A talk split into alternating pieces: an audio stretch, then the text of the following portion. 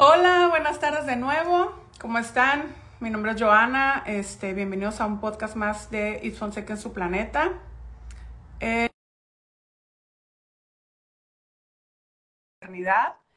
Y eh, les voy a presentar a mi invitada. Hola, eh, Priscila Esquerra. Ella es facilitadora de conciencia y certificada en la técnica de barras de Access. Hola, Priscila, ¿cómo estás? Ahora sí ya, ya sabía por qué no me escuchaba. Ya de regreso. ¿Tú sí me escuchas? Sí, te escucho perfecto.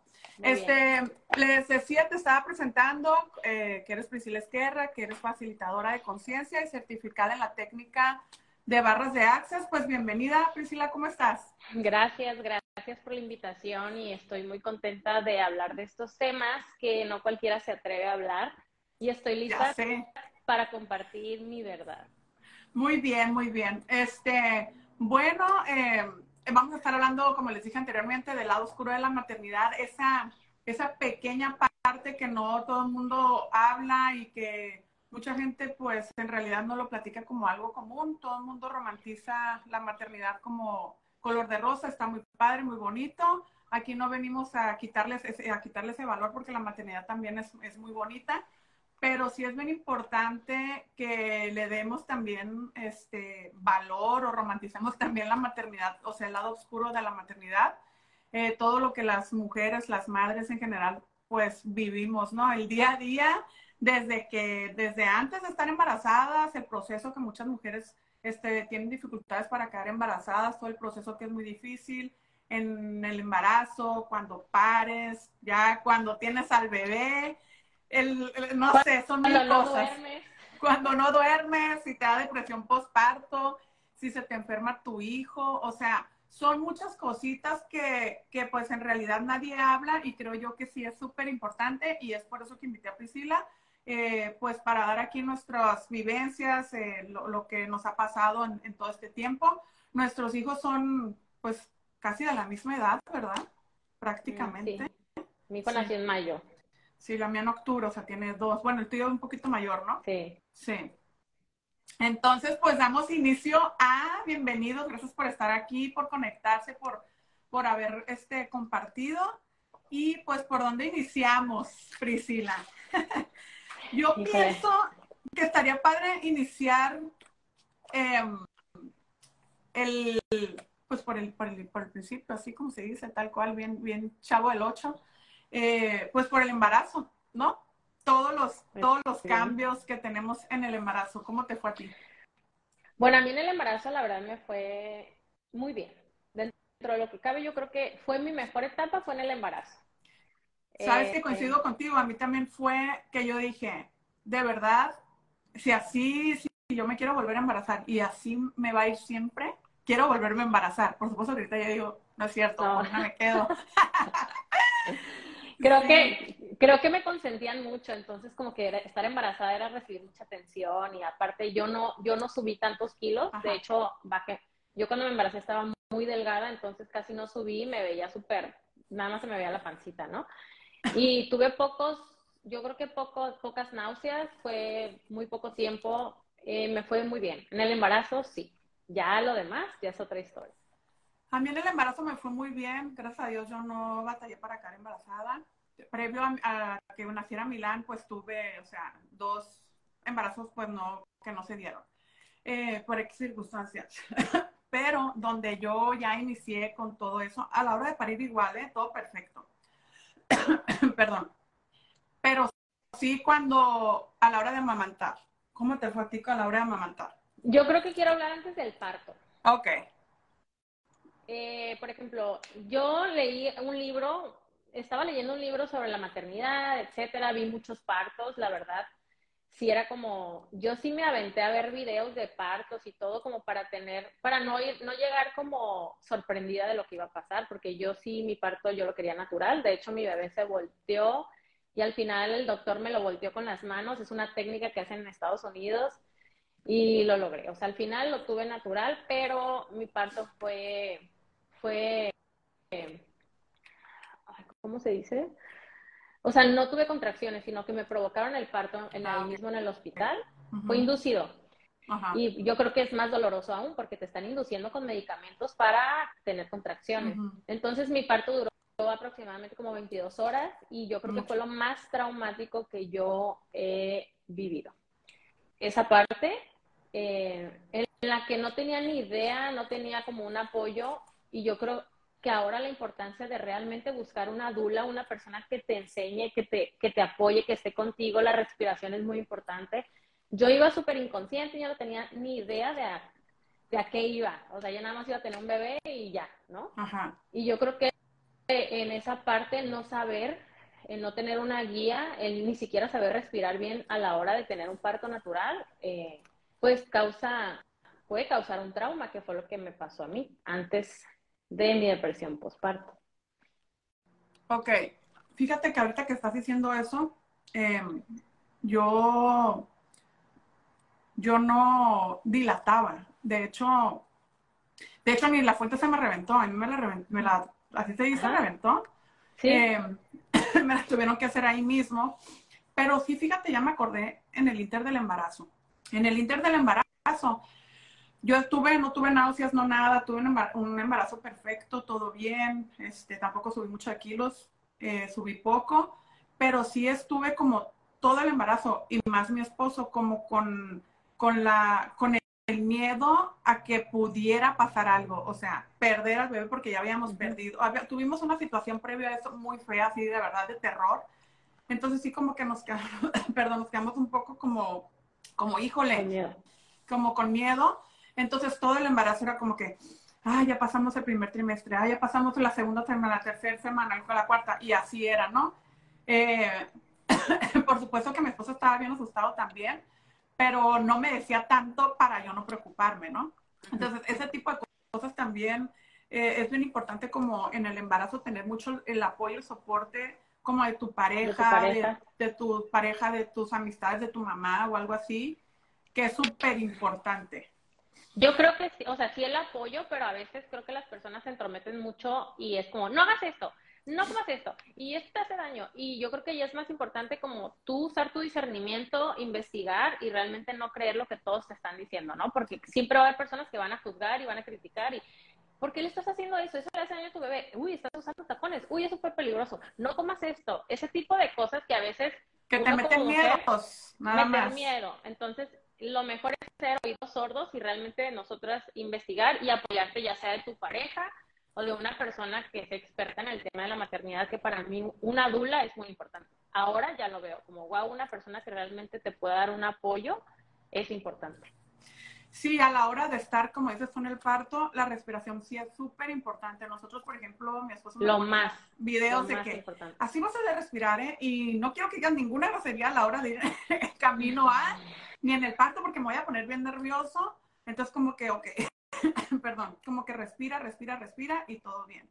Ahora, a la hora de que ya parí todo eso, que ya nos dieron de alta y nos vinimos a la casa, híjole, yo no sé si a ti te pasó, Priscila, pero a la hora de amamantar, qué pela, qué pela, qué pela, y eso que ahí te enseñan, pero te enseñan de Estás un ratito, o, sea, cinco minutos de que llega la enfermera, te dice cómo hacerlo así, mira, así te lo pega muy bien y todo, pues claro, está ella y ella sabe la técnica, ¿no?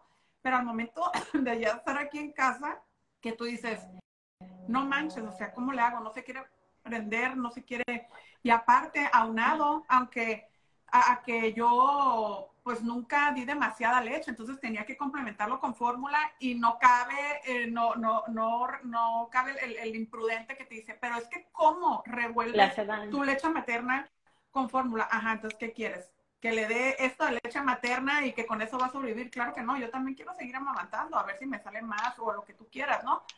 Entonces, ese también es el problema de, que la gente a veces te dice, ay, eres buena madre, eh, te etiqueta si eres buena madre o no, dependiendo si amamantas o no a tu hijo, se me hace una reverenda tontería, la verdad. Creo que es muy importante el apoyo de las personas y obviamente, eh, como te dije, yo oídos sordos, o sea, no me interesa tu opinión, gracias, porque al final uno va a elegir, pero obviamente cuando estás en, en ese estado, o sea, recién nació tu bebé, estás súper abierta, o sea, toda sensible y que además te digan que si amamantas, que si no amamantas, que si lo haces bien, que si no lo haces bien, yo en mi caso a mí me dio depresión postparto, entonces yo amamantaba llorando. En un momento dije, esto no está bien, o sea, prefiero darle fórmula a yo estarle pasando al bebé toda mi tristeza, porque fue muy doloroso y yo no entendía, no sabía, no tenía ni idea de, de o sea, nadie me dijo, güey, duele un chingo amamantar o, o, no sé, o sea, nadie me explicó todo, todo me contaban que, uy, tener un hijo es lo más hermoso y lo más bello, pero no te hablan de esa parte que es dura y que requerimos un apoyo y no el juicio, porque muchas personas es muy fácil enjuiciar y hablar para no ver sus propios problemas. Y ahí es cuando más requieres como, yo creo que encerrarte y dejar de escuchar a las personas, porque, porque te puedes meter más en, en, una, en una depresión por no saber si eres buena madre o no eres buena madre.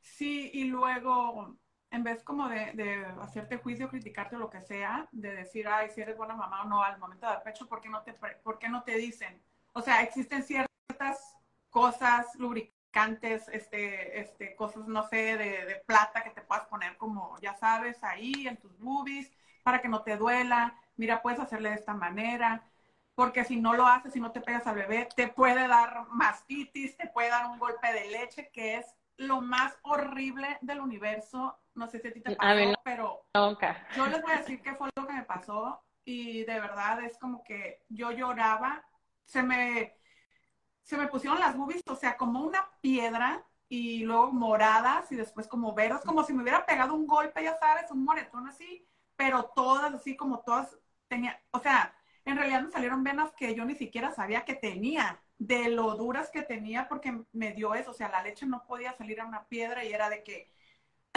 ponte de frente al chorro del agua cuando te estás bañando con, y date masajes que no sé qué, o sea, una gota, te lo juro que me caía, era un sufrir y se siente horrible y eso nadie te lo dice, pues, o sea, son cosas que nadie habla al momento de parir. Voy a hablar de algo súper incómodo que no me da vergüenza, la verdad. Y le dije a una amiga, voy a hablar de esto, no me importa porque también las mujeres deben de saber y por eso estamos aquí. Por ejemplo, al momento de parir, yo en mi vida había tenido hemorroides. Es la cosa más asquerosa. Y ríase, te lo juro. Claro que no me imaginan ahorita con hemorroide, ¿verdad? No. Pero al momento de parir me salió un hemorroide y yo, ¿qué es esto? O sea, dije, se me abrió aquí algo, ¿qué pasó? Y ya, pues me explicaron cosas que no te cuentan, ¿no? Ajá, no te cuentan lo que puede llegar a suceder porque te vas con el pensamiento rosita de que, uy, no, es lo máximo, vas a tener a tu bebé y lo abrazas y ya, lo el mundo es color rosa. Pero en esta parte, en la parte del dolor, en la parte del después, porque antes, embarazada, yo creo que todo el mundo, ay, qué hermosa, y todos te consienten. Y una vez que tienes al bebé, se olvidan de ti y van directo al bebé y es como, yo me quedo en segundo plano, en segundo plano, no es como que te habla una amiga y de que, aquí existo. ¿qué, ¿cómo estás? Este, ¿cómo te sientes? Eh, nada más es como que aprovecha y duerme cuando el bebé está dormido. Ajá, ¿por qué no vienes y me ayudas a lavar los platos mientras, no, sé, yo o cuídame al bebé mientras yo me duermo dos horas? O, ay, no tienes un cochinero. O sea, por Dios. Entonces, todas, esas cositas que no te cuentan, eh, por ejemplo, a mí me fue muy bien en el embarazo, sí, en el parto, sí, pero nos dio calentura a mi hija y a mí, me dio una pequeña hemorragia que se controló rápido, gracias a Dios, pero también son cosas que nadie cuenta, que son muy delicadas y que neta, nace una vida, traes una vida a todo este mundo, pero tú vuelves a nacer, sí. literal. y en todos los aspectos. Sí. Una ceremonia increíble, o sea, ni la ayahuasca me llevó a esos estados, te lo juro. No, es que sí, es que está bien cañón porque entonces, fíjate, a mí lo que me pasó después de que yo parí, empecé todavía más a profundizar como el, como el tener más terapias, el crecer más espiritualmente, el, conocerme más a mí, el sacarme como muchos traumas, el como que, güey, ¿qué es esto? ¿Sabes cómo? Está bien raro. Para mí el fue un despertar espiritual. Haz de cuenta que para mí el parto fue la primera ceremonia para, para un despertar espiritual y preguntarme qué estoy haciendo aquí y quién soy. Porque yo me veía al espejo y decía, ¿qué es esto? Mi cuerpo ya no es el mismo.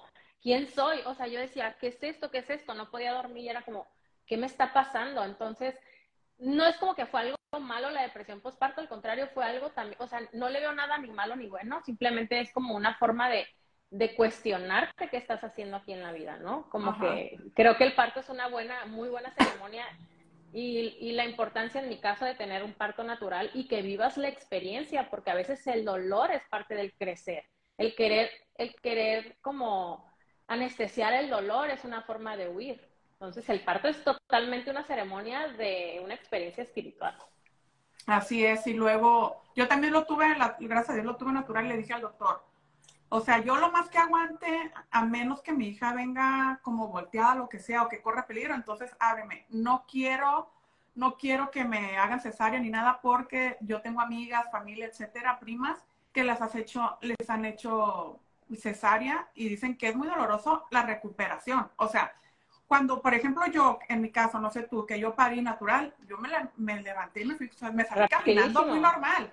Por supuesto que viene todo lo demás, ¿no? La primera vez, aunque se escuche extraño, pero eso nos pasa. La primera vez que vas al baño, Dios mío santo, al baño a, hacer popó. o sea, parece lo que sea. A lo que, o sea, neta, parece que estás volviendo a parir. Y la otra no me acuerdo con quién platicaba, con una hija. Es como que, güey, se me quedó otro hijo atorado. ¿O qué onda? O sea, es horrible. Gritas del dolor porque, pues, tienes todo, o sea, a flor de piel, ¿sabes cómo? Y son cosas que neta no te cuentan. Pero aquí estamos nosotros para contárselos tampoco. O sea, y, lo, hacemos para que se nos asusten.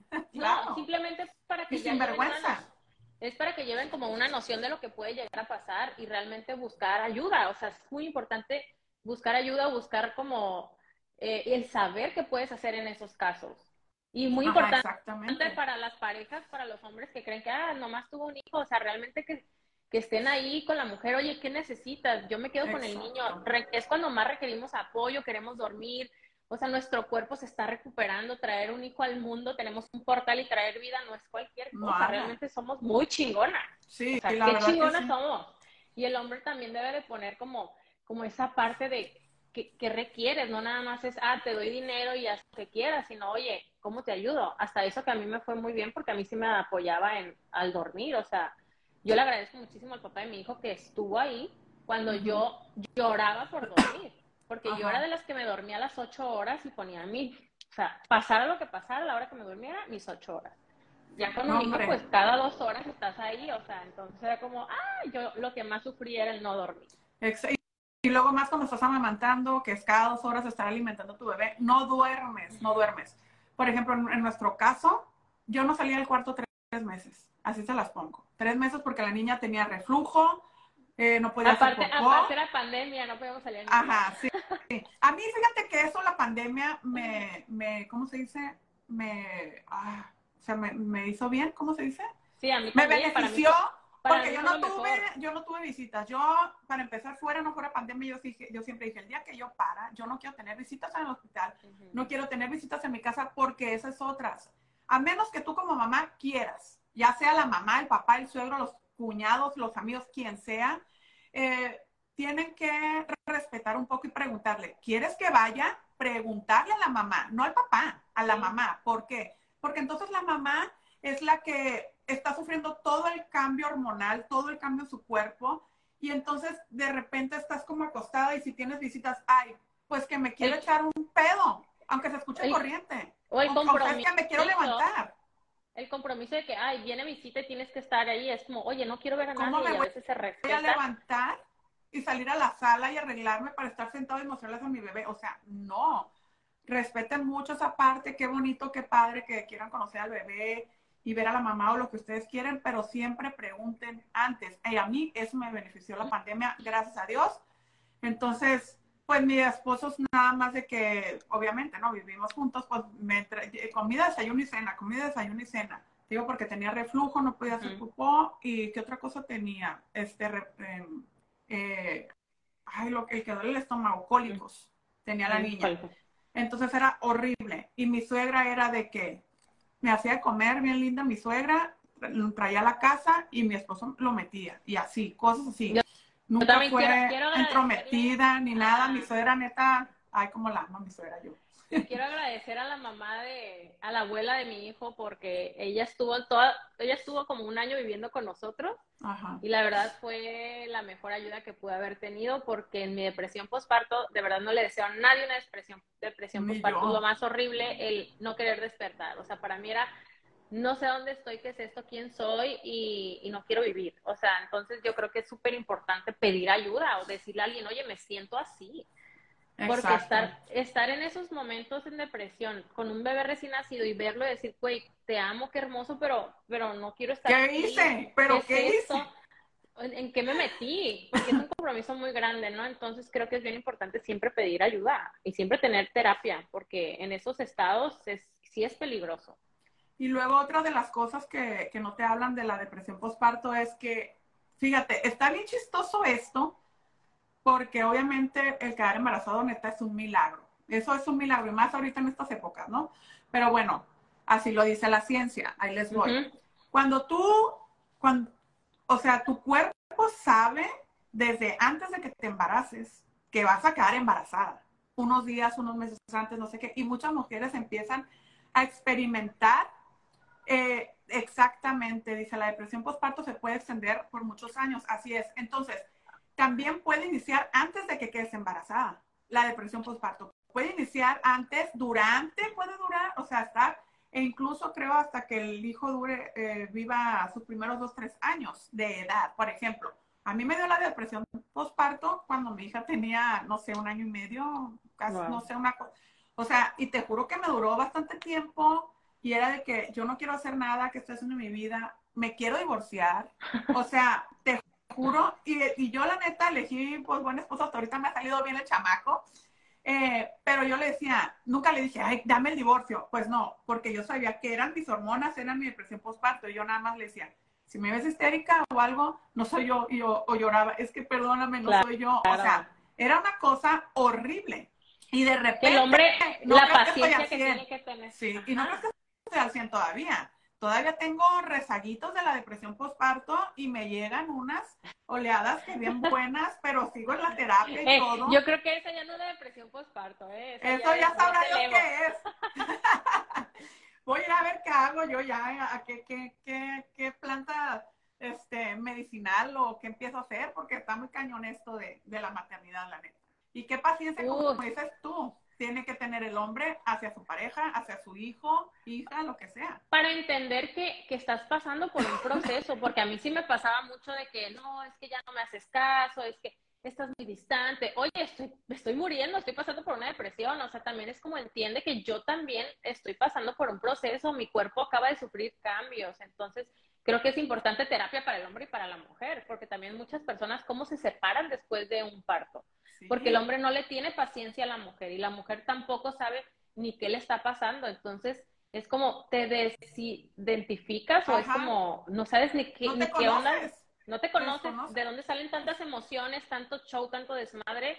Y es muy importante eso, o sea, buscar ayuda todo el tiempo y, saber qué te está pasando. Y es como que quieres salir corriendo, ¿no? A veces como que, ¿sabes qué? Quiero tirar la toalla, me quiero largar, aunque sea todo un día por ahí, y no quiero que nadie me hable. Porque entonces... Yo sí, yo sí me escapaba a veces de que, ay, requiere al súper sola, o sea, un espacio, por favor.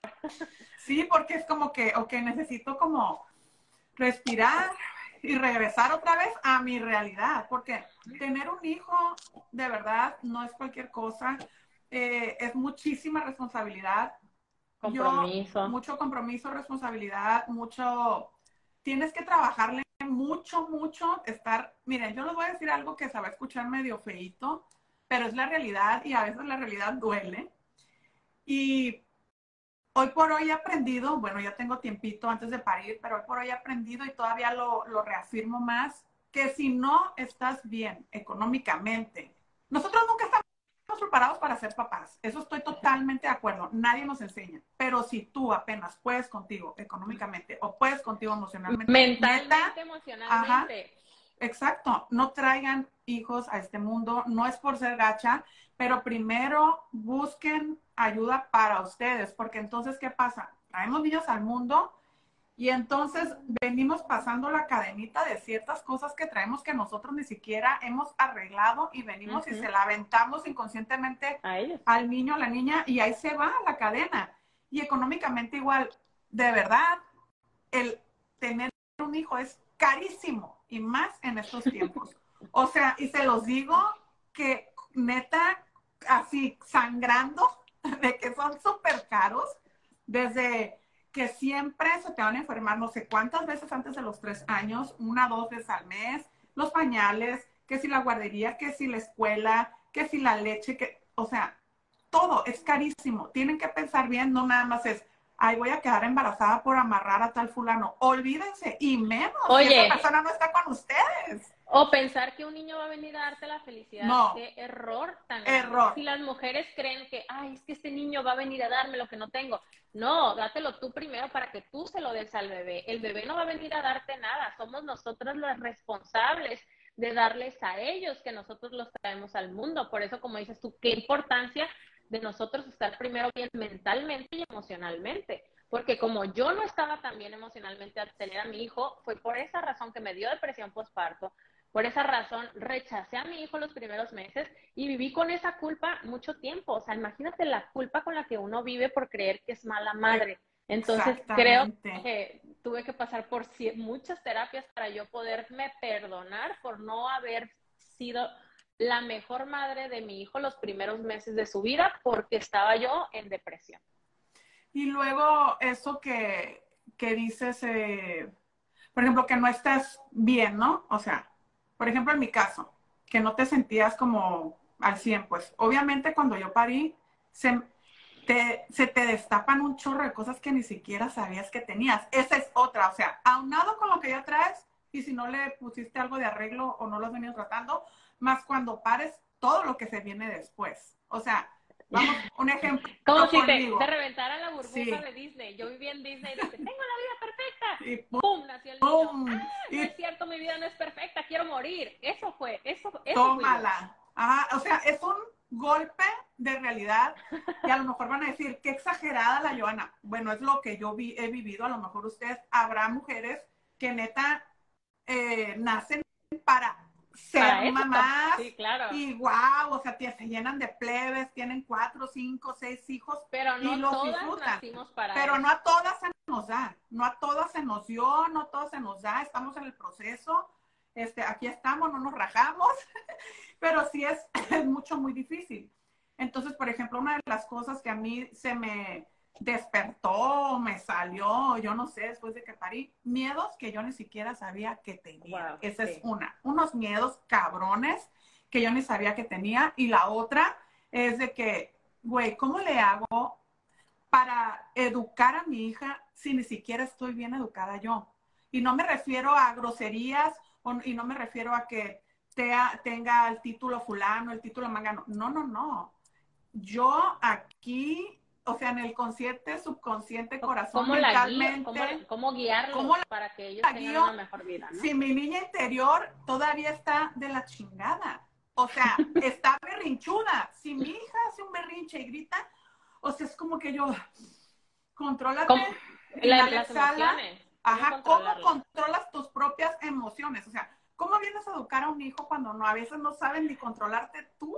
Eso está bien cabrón, la neta. Pero bueno, ya tenemos los hijos, ya estamos Ay. preparándonos emocionalmente y ahora, ¿cómo, cómo lidiamos con los juicios de las personas? Más que tú y yo somos personas que, por ejemplo, yo viajo mucho o tú trabajas y el dejar a tu hija cierto Ujú. tiempo en una guardería, ¿con cuántos juicios te has, te has Topado. este, topado de las personas?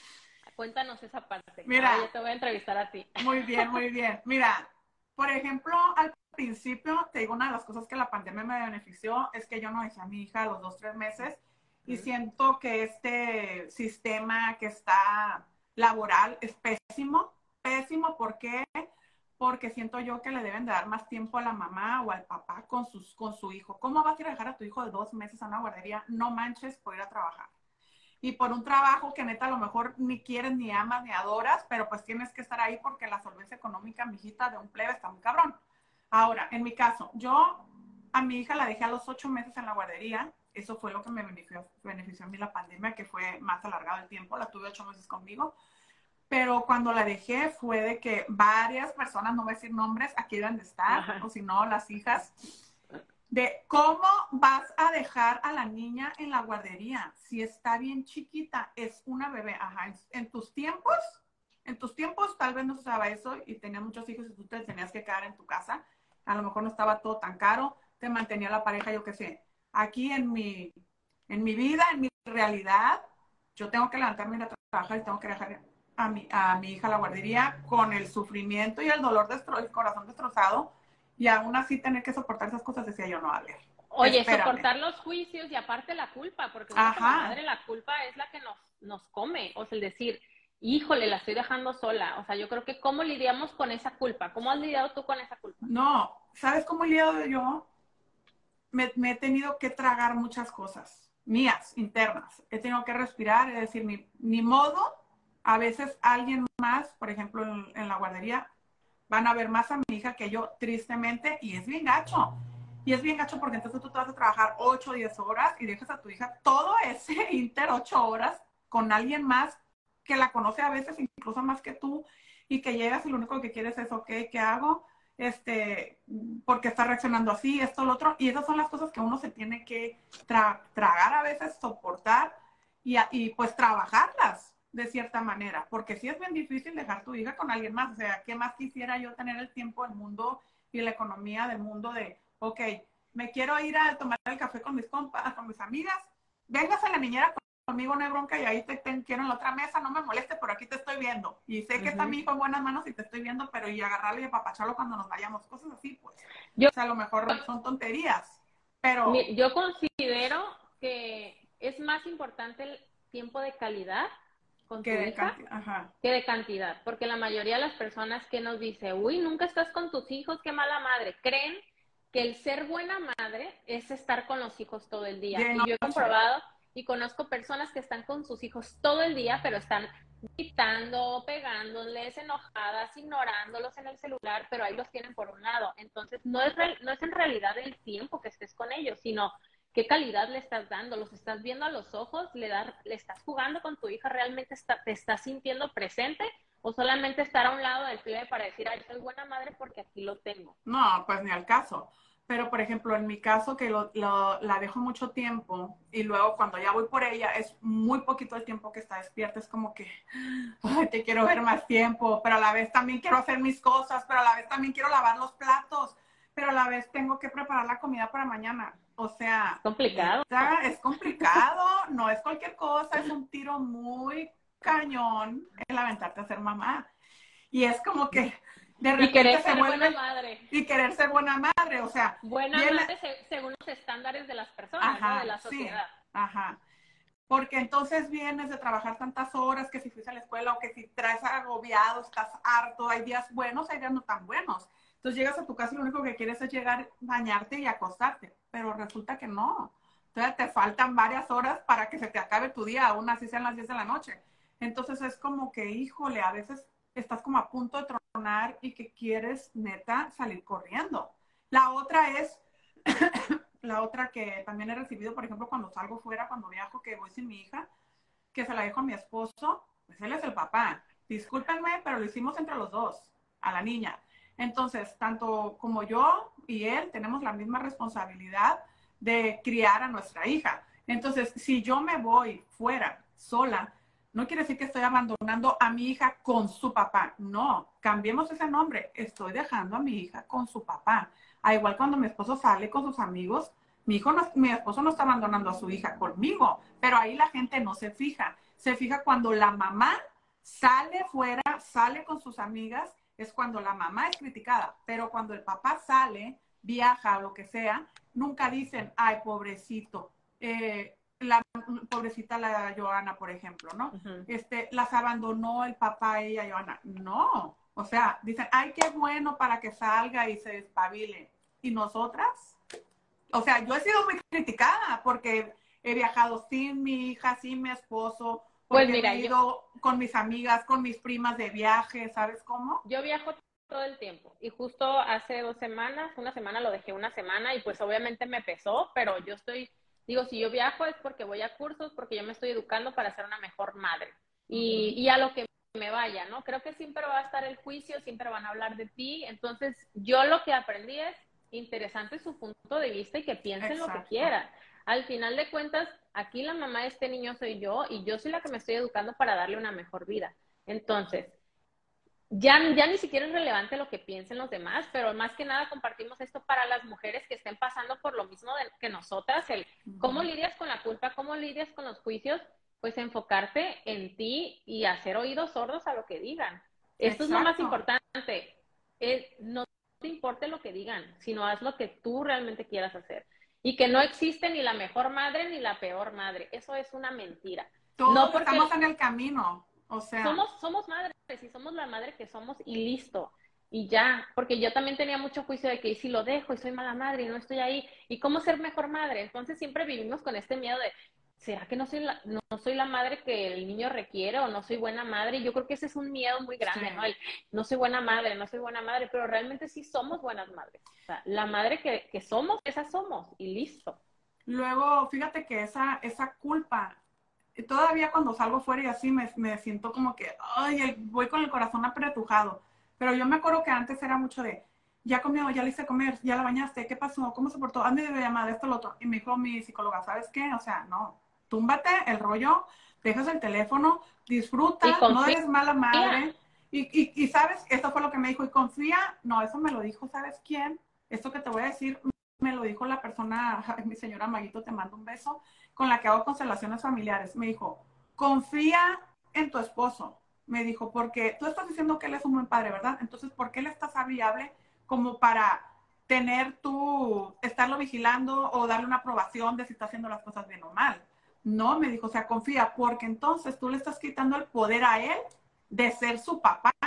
Y eso, pues, no es muy bueno que digamos, o sea, tienes que confiar. Además, si te vas, si te vas con miedo, ni siquiera estás disfrutando estar acá. No están de aquí ni allá. Y yo, bueno, yo creo, yo, yo creo fielmente que lo que tú crees, cree, lo que, lo que tú crees, lo creas. Entonces, si te vas con estos miedos de va a pasar, va a pasar, va a pasar, tú estás creando tu realidad. Ahora yo me voy a ir dos semanas me voy a ir a un viaje lejísimo de dos semanas y obviamente sí he estado con el corazón ahí que inga, ¿qué voy a hacer? O sea, el niño me extraña, pero no puedo dejar de hacer mi vida solamente por estar al lado de él. Y se puede escuchar egoísta, pero también yo tengo que crecer y tengo que trabajar en mí. Y si el viaje lo voy a hacer para un beneficio para mí, para mi hijo, es confiar con las personas que el niño se va a quedar y estar pendiente de él. Porque también irse con culpa y con miedo, pues es Está es en la fregada. Es una, destrucción de uno mismo. Pero son cosas en que en realidad pasamos las madres, entonces para que sepan nada más y, y no crean que todo, ay, me voy a ir y voy, todo va a estar perfecto, no, porque tu mente también está acá con ellos, ¿sabes cómo? Y es muy fácil juzgar. Ajá, muy, muy Ay, ahí subió una foto a las redes muy padre con sus amigas a las historias de que cantando y qué andar haciendo, ya sabes. Pero al final, lo que ande haciendo. Al final, la, la, que juzga habla de sus propias inseguridades y de sus propios problemas, porque normalmente el que juzga habla de lo que quisiera hacer, quisiera tener, pero no lo hace. Entonces, y ahí es cuando... y al final también, cuando tenemos esas, esas escapadas, ya sea aquí a la esquina, tomarte un café con una amiga o lo que sea, son reseteadas para nosotras como madres y también para el esposo o tu familia o lo que sea, quien esté contigo viviendo, criando un hijo.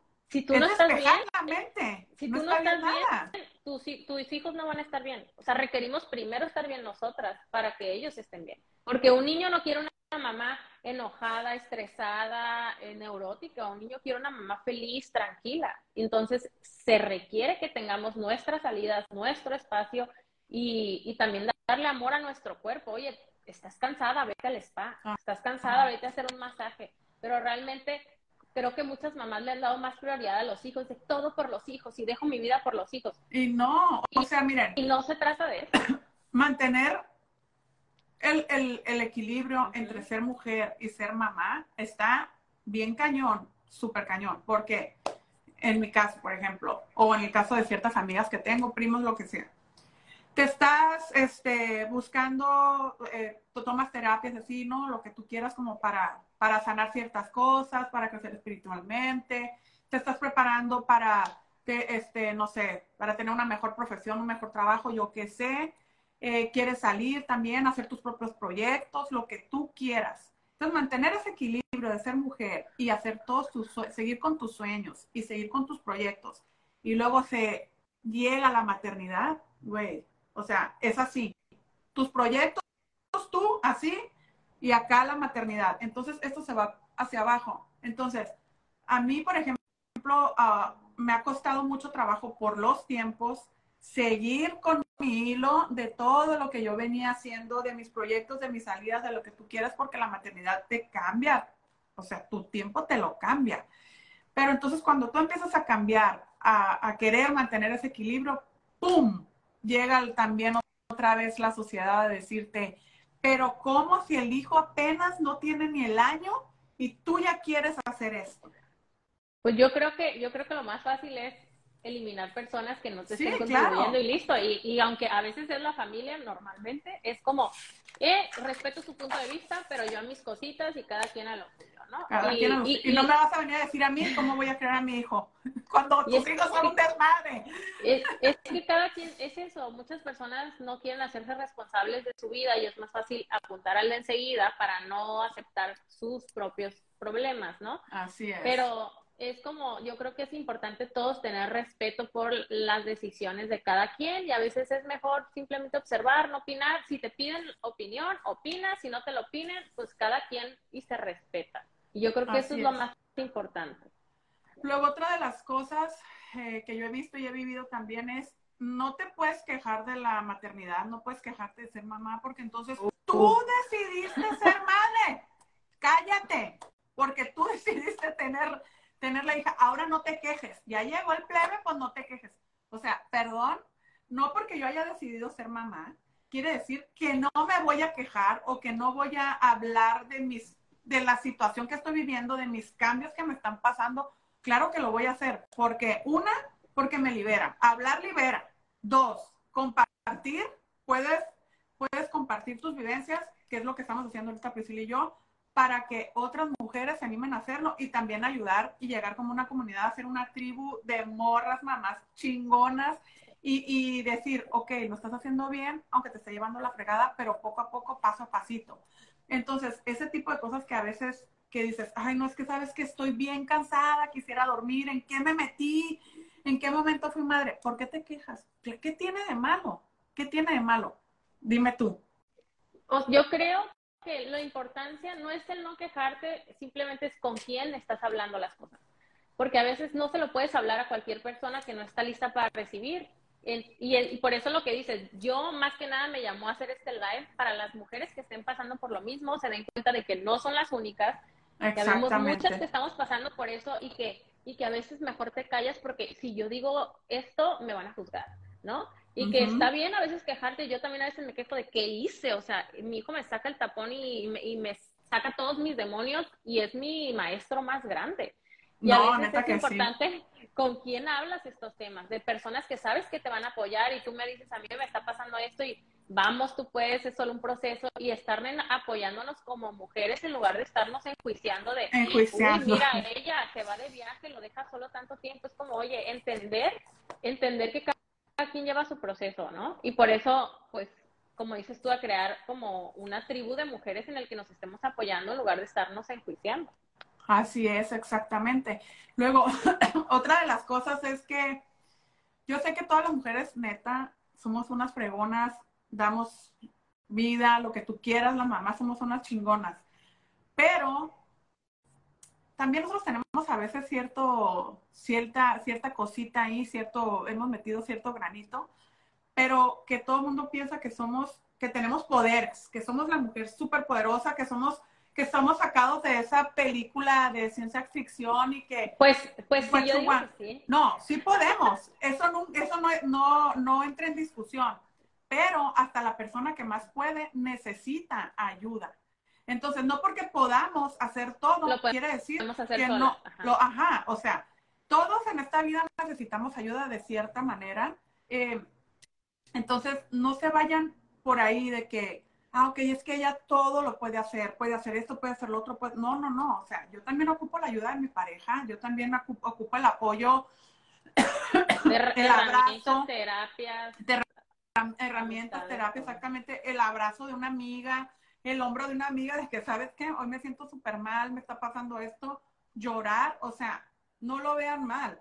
Y no por, por verte llorar o por, o por decir lo que sientes, pienses que eres débil, al contrario, o sea, te fortaleces más y ayudas. Eres vulnerable. Exactamente. ser vulnerable es un don y no una debilidad. O sea, ser vulnerable es, es ser fuerte, porque te estás mostrando como eres. Creo que ya existen muchas máscaras, o sea, mucha mentira y simplemente el, el realmente ser tú y decir lo que sientes, porque lo que tú estás sintiendo, muchas más lo están sintiendo. Y cuando lo hablamos, nos espejeamos y las otras ya se sienten identificadas de que no soy la única.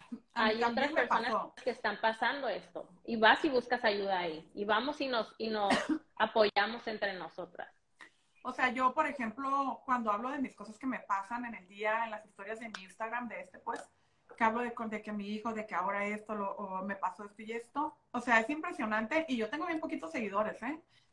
Y es impresionante la conexión que tienes con un chorro de mujeres que yo ni siquiera he visto en persona, pero que son mis amigas de aquí, que yo chateo todos los días con ellas, de que no manches, a mí me ha pasado esto y de repente se convierten en audios que incluso hasta en llamadas, en llamadas de que es que a mí también esto, lo otro, mira, que a mí me pasó. Entonces nos empezamos como, como a platicar las vivencias de cada uno y ver, ¿sabes que a mí me funcionó esto? tal vez a ti te pueda ayudar, o sabes que me funcionó este libro, o sabes que yo fui a esta terapia, y eso está bien chilo, plebes, apoyarnos unas a las otras y no estar como enemigas, y tampoco estar como enemigas con... Ni en pues, competencia. ¿Quién es la mejor mamá? ¿Quién es la mejor esposa? ¿Quién es la mejor mujer? No, somos cada quien únicas. De hecho, hay un libro que justo voy a pedir que se llama El lado... ¿El lado qué? Se cortó Priscila. Otra de las cosas que, bueno, mientras Priscila creo que vuelve a con su internet, otra de las cosas que estaba... ¿Mande? La maternidad y el encuentro con la propia sombra, de Laura Gutman. Oh, no, hombre, lo acabo de comprar. Lo acabo de comprar, señores. Y no lo he abierto, me llegó hace como dos días. O sea, la maternidad y el lado y su propia y el lado, de su propia Esa rosita, ¿verdad? Una rosita como ah. con, bueno, esa es la portada que tengo yo, y es que creo que son como dos portadas. La maternidad, la maternidad y el encuentro con su propia sombra, es, rosita. Rosita con azulito, creo, algo así. Si me acaba de llegar, dije, me lo tengo que chutar porque, bueno, para los que no saben, estoy trabajando, vamos de paréntesis, estoy trabajando en un proyecto de maternidad, entonces voy a estar trabajando con él todo el año y estoy invitando a mujeres y así por si se quieran unir me mandan DM, etcétera, y ya les iré explicando de qué se trata. Pero bueno, continuemos. ¿Qué otra cosa? Ahora estaba hablando con mis amigas de en el grupo, de un grupo que tengo, de que, oigan, miren, eh, voy a tener este live, bla, bla, bla, con Priscila. Lo que quieran decir, lo podemos tocar, de lo que sea hablamos. Y una de ellas dijo de cómo realmente conoces a tu pareja tú en la maternidad. ¿Por qué? Porque entonces tú de cierta manera te casas con alguien que todo es amor, lindo, bonito y preciosísimo. Ese tema es para otro live, ¿eh? Sí, la neta. Eso es como para un live totalmente nuevo porque está muy extenso de más. Pero en resumido, ahí es donde saca su verdadero yo tu pareja. Ya sea si te apoya o te hace para un lado y se va a pisar con los amigos y ahí te quedas tú en tu casa todo el pinche día encerrada criando el plebe mientras él sabrá Dios qué hace. Entonces, este, y sí es cierto, o sea, realmente ahí es cuando tú conoces a tu pareja, si te puede apoyar o no, si es un buen padre o no, pues entonces se vienen muchas cosas diferentes. La otra es, dime. Yo creo que, que la maternidad se vive de todo. O sea, cuando tienes un hijo realmente se vive de todo, te desidentificas, preguntas quién eres, preguntas quién es tu pareja, tu pareja también no sabe ni qué te está pasando, también esa persona se está preguntando quién eres, o sea, entonces es toda una ceremonia, pasan miles de cosas y ahí es importante siempre que haya comunicación. Así es, la comunicación es bien importante, o sea, literal desde qué te duele, qué sientes, qué no sientes, o sea, todo. Porque entonces, si no, se va acumulando, se va acumulando y se llena el buche de piedritas y a la hora de que estalla la bomba, pues olvídate. Ahora, otro de los puntos que me contaron ahí mis amigas es cuando existen las comparaciones entre los hijos. Suponiendo yo, ¿no? Vamos a suponer que tú y yo vamos a una piñata. Estuve cumpleaños de tu hijo, yo voy a piñata con mi hija, etcétera. Y es, es que él es bien portado. Ay, no, el mío no. Es que, ¿cómo hace ese berrinche? Esto, lo otro. Entonces, cuando dicen, los hijos son totalmente diferentes y como madres tenemos que aceptar, incluso una madre puede tener dos hijos y son totalmente diferentes. Entonces estás viviendo tú la maternidad desde un momento de un hijo tranquilo, bonito, ejemplar, y a un hijo que hijo a su madre. Entonces, es que cuánto nos han contado la mentira de que los niños buenos son los niños tranquilos. Es una mentira, el niño es como es, el niño, el niño así, o sea, son activos, se mueven, hablan, gritan, se tiran al piso. O sea, los niños son niños, no hay ni niños buenos ni niños malos y también influencia mucho la relación de los padres con los hijos, pero eso yo creo que ya es otro tema. Ajá. Y, y no, ni siquiera debe existir una comparación entre tu hijo es mejor que el mío, no es más bueno que el otro, o sea. Exacto, pero ese tipo de cosas son las que una madre vive. ¿Sabes cómo? En, en la realidad, ya cuando pares y a lo que te vas a exponer, cuando empiezas a salir a la sociedad de tu burbujita con es el que ya casi no salgo a la sociedad, por eso ya no me pasa. Oye. Y elijo muy bien a mis amistades. Oye, ¿y elijo qué? Un tema muy importante. Ya sé. Este, ¿qué otra cosa?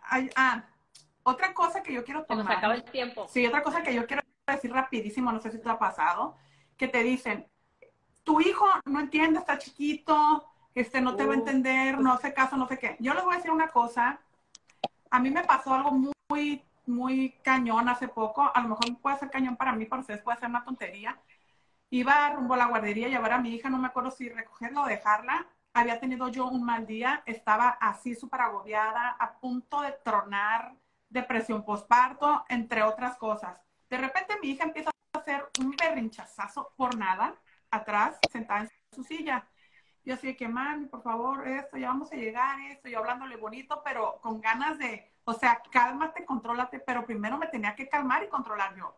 Entonces la niña no, paraba de llorar y de gritar, mamá, mamá, mamá. Me estaciono en seco y volteo, me quito el cinturón, volteo y me voy con ella, me siento atrás y le digo, discúlpame, yo sé lo que estás sintiendo, que te sientes frustrada, estás molesta, estás enojada, yo te entiendo, está bien sentirse así, tu mamá también se está sintiendo así en este momento y empecé a llorar, güey. O sea, una cosa que como la neta como Magdalena, empecé a llorar, yo también me siento frustrada, estoy molesta, estoy ansiosa, tengo depresión postparto, mira, por esto y esto y esto, pero yo te amo, perdóname si no he sido la mejor madre. No mames, o sea, le eché un choro que realmente como me sentía, ¿y qué crees que hizo mi hija? Me agarró con sus manitas, me agarró con sus manitas mi cara, me jaló hacia ella y me dijo, mamá, mamá, y me empezó a dar besitos por toda la cara. Y me agarró la mano súper fuerte, o sea, más lloré, pero ahora de felicidad y de una satisfacción de decir, güey, los hijos sí entienden. Te comunicaste. Es que, es que los niños entienden desde antes de nacer, desde que están en su panza, ellos perciben la energía. Yo que me gustan mucho estos temas de energía, las personas creen, ay, es niño, él no sabe, no entiende, no habla. Ellos entienden todo, porque nosotros nos comunicamos a través de la energía, no solamente de las palabras. Y cuando tú sientes frustración, tú le estás transmitiendo la frustración a tu hijo, porque mi hijo me mordía. Cuando, cuando estaba bebé, me daba unas mordidas, me dejaba los brazos pero toda mi frustración, mi enojo y mi neurosis en mi depresión postparto, él estaba sintiendo. Por eso cuando ves a, tu hija que está desesperada, primero cálmate tú. Por eso es lo que hablamos, la importancia de siempre estar bien primero uno. Porque si tú no estás bien, tus hijos no están bien. Así es, entonces la importancia de, neta, de hablar con tus, o sea, estamos acostumbrados, por ejemplo, también en las épocas de nuestros papás, abuelos, los que sea, no llores frente a tus hijos, no reniegues frente a tus hijos. Muéstrate una mujer fuerte, una mujer dura, una que no vean este, porque te vas a quebrar y entonces ellos van a hacer lo que quieran contigo. Oye, no, discúlpame. O sea, no somos, como lo dije ahorita, no somos como, sí, somos súper fregonas, superhéroes, lo que tú quieras, superwoman, pero tenemos nuestros sentimientos, sentimos entonces es bien importante que tú les transmitas tu sentir a tus hijos para que vean que tú también sientes, que tú también te enojas. Comunicación. comunicación. ¿Cómo te sientes? Ajá, o sea, que tú también te pones triste, que tú también te pones ansiosa, etcétera. Tu hijo desde muy pequeño acostúmbralo a que conozca también, te conozca a ti y no nada más te vea como una madre, como una autoridad. ¿Sabes? ¿Estás de acuerdo? Y enseñarles a que ellos conozcan sus emociones. Nosotros los adultos aún ni siquiera las conocemos. Yo hace poco que conocí cuáles eran mis emociones, que, o sea, identificar las emociones y eso deberían de enseñar a los niños en la escuela. ¿Cómo identificas tu emoción? ¿Qué estás sintiendo? ¿Sientes frustración? Yo sé que estás enojado. O sea, acompañarle. Es, acompañarlos y hablar Pero cuando uno no tiene control emocional, lo más fácil es decir, cállate, ya me tienes harta. porque O sea, porque uno no tiene el control emocional. Entonces, yo creo que todo viene siempre desde uno, porque hay niños también de que dicen, es que no sé qué le pasa a mi hijo, güey, pues primero sánate tú, investiga qué pasa contigo para entender qué le está pasando a tu hijo. Y todos los niños entienden, todo. Aunque tú creas que no saben, todos saben. Y no hay mamá perfecta, obviamente nos, por ejemplo, en mi caso yo sí me enojo y a veces como que trueno y ay, ya, Diosito Santo, ya me quiero ir, o, Mabe, por favor, este, quédate con ella, voy a respirar al cuarto. O hasta mi esposa me dice, quédate con ella, voy a ir a respirar a la cocina. Y yo, está bien, porque entonces no quieres explotar, ¿no? Así de que gritar, pues, o, golpes, pues mucho menos. Pero sí acompañarle cuando tu hijo esté, que te está haciendo un panchón, que tú estás muy bien haciendo cualquier cosa, lo que tú quieras, está comiendo y de la nada te avienta el plato y empieza a hacer un berrinche porque eso les va a tocar. Y no te va a aventar el primer plato, te va a aventar 50 veces el plato en el mismo rato. Entonces, ¿qué haces tú? Ok, estás molesta, te sientas enseguida de él a su mismo nivel. Primero te controlas tú. Ajá. te sientas con él, ok, sí, mira, le hablas bajito y te vas acercando hasta que él te permita tocarlo y esto, lo otro, este, agarrarle la espaldita, etcétera, respiraciones y te juro que se calman, neta. O sea, mi hija tiene un carácter, no habrá salido a mí físicamente, salió idéntica al padre, pero en el carácter me superó tres veces más, Oye, entonces ya sabrán. ¿eh? Aquí dice, dice Zuli, los hijos nuestros mejores maestros y podemos aprender tanto de ellos y las emociones más auténticas vienen de ellos. Y definitivamente mi más grande maestro es mi hijo porque vino a hacerme un cambio radical de que, hey, él es el que saca mis demonios. O sea, todas las emociones salen cuando no sé qué le pasa y cómo ayudarlo. Y yo creo que sí, o sea, realmente son maestros y vienen a mostrarte algo que tienes que aprender de ellos. Así es. Entonces, este, mira, aquí hay uno bien interesante. DMG Baseball 58 dice, me hace conocer este lado de cómo ven ustedes las cosas y cómo nosotros los hombres debemos de apoyarlas. Corazón, exacto. O sea, es bien importante la, el apoyo, la neta, en pareja, súper importantísimo. Y de los dos, ¿no? También, y de los también nosotras hacia ellos, de que a veces nos olvidamos de que existen y solo es el bebé, la bebé, solo mi hijo y me olvido de ti, entonces también es como, ahí tenemos Ese que Ese es otro punto bien interesante, es la maternidad y tu pareja, o sea, la relación con tu pareja, tu matrimonio, por otro live, otro live. Es otro live totalmente diferente y está muy extenso porque entonces de cierta manera también te pierdes con tu pareja por estar enfocado, porque los dos están enfocados en tu hijo. Entonces, son muchísimas cosas que no terminaríamos de hablar en no sé cuántas miles de horas, pero yo creo que ya casi se nos va a acabar el tiempo y no quiero que se nos corte así de que sin despedirnos pues ni nada. Tenemos una hora. Si tienes alguna, alguien tiene alguna pregunta o, o, este, o tú tienes algo más que agregar, Priscila, cuide, cuide, fíjense, piénsela, mi consejo es piénsela muy bien, estén bien seguros al momento de ser mamá, porque no es cualquier cosa. Claro. Y si quieren ser mamá de uno, dos, tres, cuatro, cinco años, empiecen aquí a terapias y todo de una vez. Como estas que piensan que, ay, ya se me está yendo el avión, ya quiero un hijo porque ya me están diciendo que ya estoy muy vieja y tengo que tener un hijo.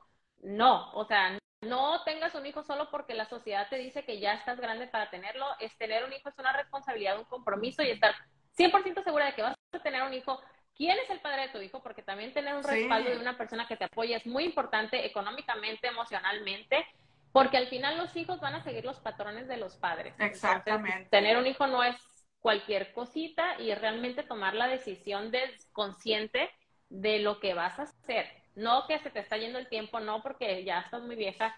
Ya hay que, ya eso ya pasó. Eso ya pasó de moda. Ya, es, personas, ya, es el 2000, del 2000 para atrás.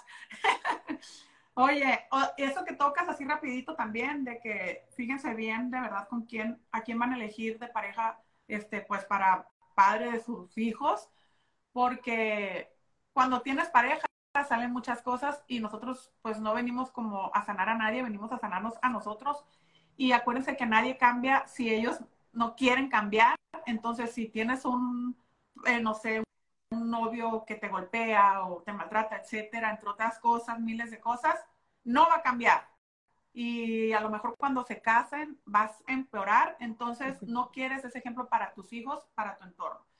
Las personas que están casados, el mejor consejo que yo les puedo dar y que tienen hijos, pero no están bien como dentro de un matrimonio, es mejor tener una relación sana por separado para que tus hijos estén sanos, que, que los vean juntos y sean un desmadre. Porque esa idea de, ay, es que por los hijos tenemos que estar juntos. Eso es otra de las cosas de que la sociedad. los niños no quieren papás juntos, los niños quieren papás felices. Felices. juntos son infelices, güey, sepárense. Sí. esa fue la mejor decisión que pude tomar con, la, con el papá de mi hijo y creo que es lo mejor que pudimos hacer, llevar una buena relación, porque, porque afecta más estar por los hijos juntos sufriendo y peleando ah, güey, nos separamos y lo hacemos maduramente y que el niño tenga unos buenos padres. Exactamente. Entonces sí, pues sí, esos son nuestros consejos de, de nuestro live. Espero que les haya gustado. Les agradecemos muchísimo a todos los que se conectaron. Ya vi que se conectaron, muchos salían, entraban, etcétera. Muchas gracias por haber estado aquí, por habernos acompañado. Eh, Priscila, ¿algo más que tengas que decir? Miles pues muchas gracias. muchas gracias. por acompañarnos, por escucharnos y espero que les hayamos contribuido. Y cualquier cosa que requieran, yo siempre estoy ahí para apoyar en temas de conciencia, de, de espiritualidad, de maternidad, así que me pueden mandar un mensajito. Yo con gusto las apoyo porque estamos creando una comunidad para apoyarnos entre mujeres. Y pues listo, les deseo una bonita noche.